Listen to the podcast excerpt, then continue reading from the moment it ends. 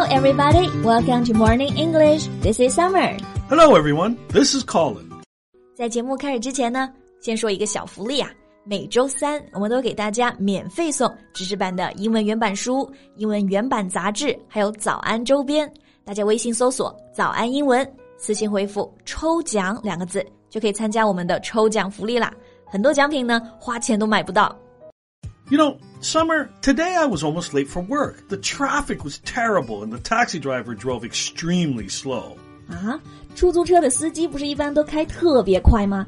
那你有没有让他开快一点？Yeah, I told him many times to step on it. 哎，这里的开快一点，大家听出来 call 用的是哪个表达了吗？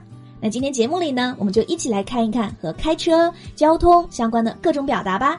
今天笔记也都为大家整理好了，欢迎大家到微信搜索“早安英文”，私信回复“救命”两个字来领取我们的文字版笔记。So you told the driver to step on it. Yeah, to step on it means to go faster, to drive faster. But I'm a little confused. Why is it to step on it? To step on what?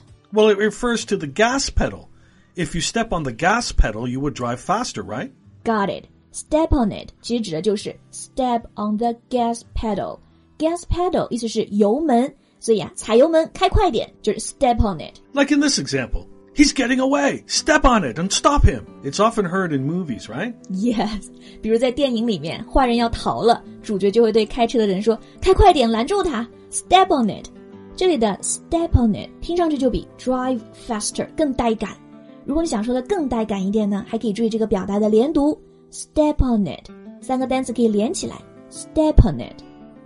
But most of the time, it's useless to ask the driver to step on it because the traffic is just bad. Yeah, we've all been there. 交通不好呢，最简单的我们会说 the traffic is bad. The traffic is terrible. So, Colin, what else can we say here? Well, mm, here's another interesting one bumper to bumper. It means that the cars are lining up and they are very close to each other. Bumper 本来指的是保险杠，那这个词组 bumper sticker 指的是保险杠上的贴纸。那么 bumper to bumper 就是说保险杠连着一个保险杠，就是说车连得特别近了。可想而知这个交通有多糟糕。 We usually say the traffic is bumper to bumper. Like this morning, I was late because of the bumper to bumper traffic. Yes，公司楼下每次下班的时候就是这样一副场景。After work, the bumper to bumper hour can last for an hour. And it can get worse if there's any accidents. 对对对，提到车祸啊，用的单词就是 accident，car accident，但这个表达比较宽泛，没有涉及到具体的什么样的车祸。所以接下来我们就看一看，如果发生了刮擦、轻微的这种车祸，可以怎么说呢？Like a minor car accident. Oh, well, here's one we use fender bender. Fender bender，这个 fender 和前面的 bumper 是不是很像？So what's the difference between fender and bumper? A bumper is installed on the front and rear side of the vehicle, while a fender is the frame installed over the wheel. I see. So the bumper is for the car and the fender is for the wheel. Yeah, you could put it that way. 两个单词呢意思比较接近，但是指的是不一样的。比如 bumper 就是汽车的保险杠，但是 fender 就是车轮上的挡泥板。 So, if the fender is bent, you can tell the accident is minor. It doesn't cause too much damage. That's why we call it a fender bender. bend 就是弯曲的嘛，所以只是这个挡板被碰歪了，就只是小刮擦了。I guess the fender bender happens all the time. Hmm, And the rear end accident.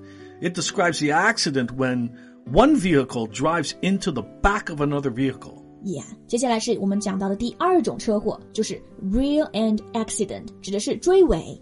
rear 指的是车子的尾部， 追尾就是撞到了尾部嘛，所以就是 rear end accident。 If people get distracted or some other things just slip into their minds while they're driving, rear end accidents can happen. Have you ever been in a rear end accident? Luckily, no. Um, I'm a good driver and a pretty lucky passenger. All right，那讲完了小刮擦、追尾，还有更严重的车祸，就是连环车祸。What is the word we use for that? We use pile up to describe a series of damaging car accidents. Pile up. Pile 指的是一堆东西，pile up 车都堆到一起了，就是非常严重的连环车祸。 Many people could die in a multi-pileup. As you can see, we also use some adjectives before pileup, like multiple pileup, a 10-car pileup. Multiple 指的就是多的，多辆车连环相撞，multiple pileup。 如果还知道具体的撞车数量，还可以加上，比如说十辆车的连环事故，a ten car pileup。 That's terrible. We can't be too careful when we're out there. Yeah，还有个单词呢，可以一起掌握一下。比如平常遇到这种车祸，你经过的时候，是不是可能会去凑个热闹看一眼？Would you do that, Colin? I mean, to see what happened. No, I won't rubberneck to see the accident. It's not safe, and I said I'm a good driver. You are. So the word we use is rubberneck. Yeah, to rubberneck is to turn to look at something, especially while driving past it. Rubber 就是橡胶，neck 是脖子，所以 rubberneck 字面意思是这个脖子像是橡胶做成的，就是扭头的使劲来看什么事情，就是看热闹了。 Well, too many rubberneckers might also be a reason why the traffic is bad.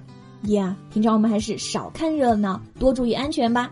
那今天行车安全指南的笔记呢，也都为大家整理好了，欢迎大家到微信搜索“早安英文”，私信回复“救命”两个字来领取我们的文字版笔记。Thank you so much for listening. This is Colin. This is Summer. See you next time. This podcast is from Morning English. 学口语就来早安英文。